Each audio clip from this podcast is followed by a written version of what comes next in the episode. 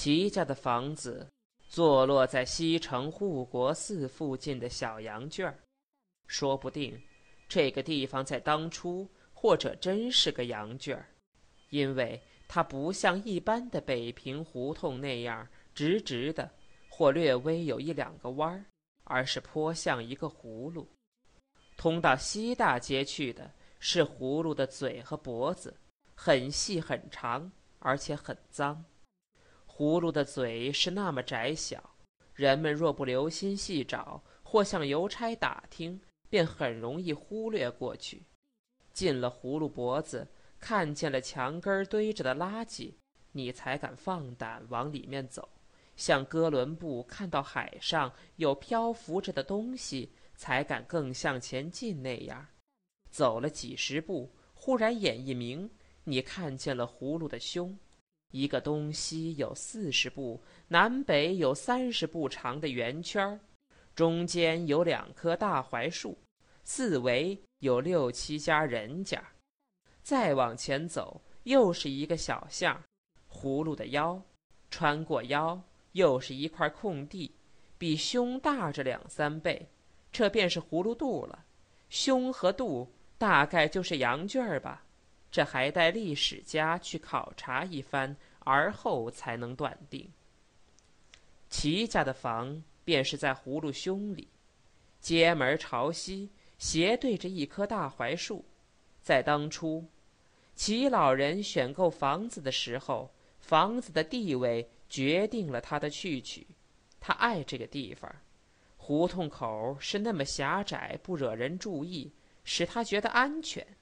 而葫芦胸里有六七家人家，又使他觉到温暖。门外呢，两株大槐下可供孩子们玩耍，既无车马，又有槐豆、槐花与槐虫，可以当做儿童的玩具。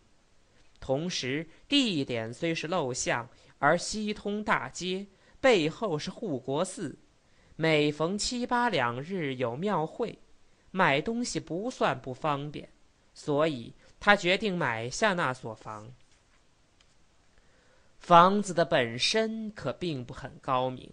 第一，它没有格局，院子是东西长而南北短的一个长条，所以南北房不能相对。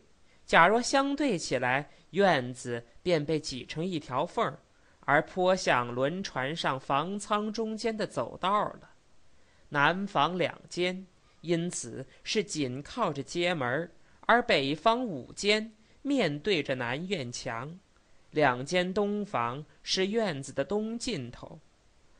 东房北边有块小空地，是厕所。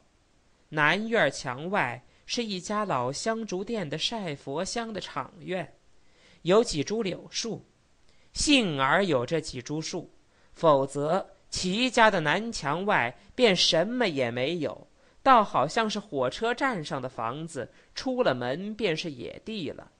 第二，房子盖得不甚结实，除了北房的木料还说得过去，其余的简直没有值得夸赞的地方。在齐老人手里，南房的山墙与东房的后墙便塌倒过两次以上，而借墙的。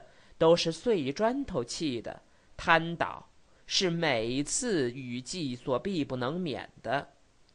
院中是一漫土地，没有甬路，每逢雨季，院中的存水就能有一尺多深，出入都需打赤脚。齐老人可是十分喜爱这所房，主要的原因是这是他自己置买的产业。不论格局与建筑怎样不好，也值得自傲。其次，自从他有了这所房，他的人口便有增无减，到今天已是四世同堂。这里的风水一定是很好。在长孙瑞轩结婚的时候，全部房屋都彻底的翻盖了一次。这次是齐天佑出的力。他想把父亲置买的产业变成一座足以传世的堡垒，好上足以对得起老人，下对得起儿孙。木料糟了的，一概撤换，碎砖都换上整砖，而且建木头的地方全上了油漆。经过一修改，这所房子虽然在格局上仍然有欠体面，可是，在实质上却成了小羊圈数一数二的好房子。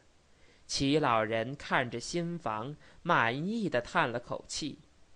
到他做过六十整寿，决定退休以后，他的劳作便都放在美化这所院子上，在南墙根儿。他逐渐地给种上秋海棠、玉簪花、绣球和虎耳草。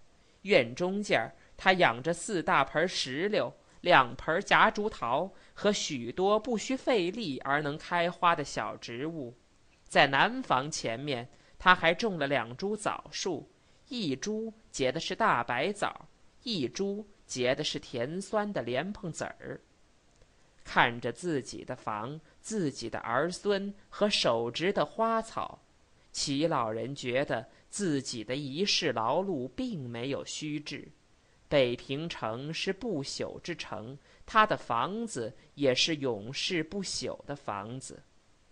现在天佑老夫妇带着小顺儿住南屋，五间北房呢，中间做客厅，客厅里东西各有一个小门。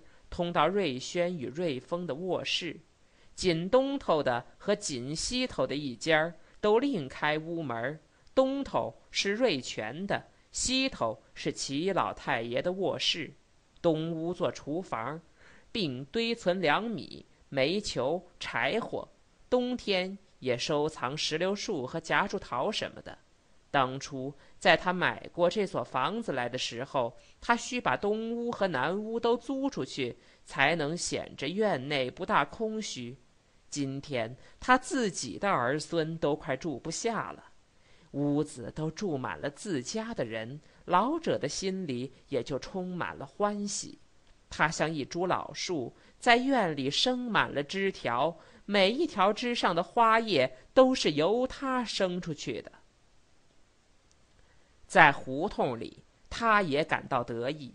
四五十年来，他老住在这里，而邻居们总是今天搬来，明天搬走，能一气儿住到十年二十年的就少少的。他们生，他们死，他们兴旺，他们衰落，只有齐老人独自在这里生了根。因家道兴旺而离开这陋巷的，他不去巴结。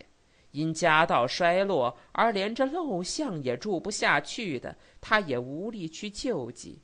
他只知道自己老在这里不动，渐渐的变成全胡同的老太爷。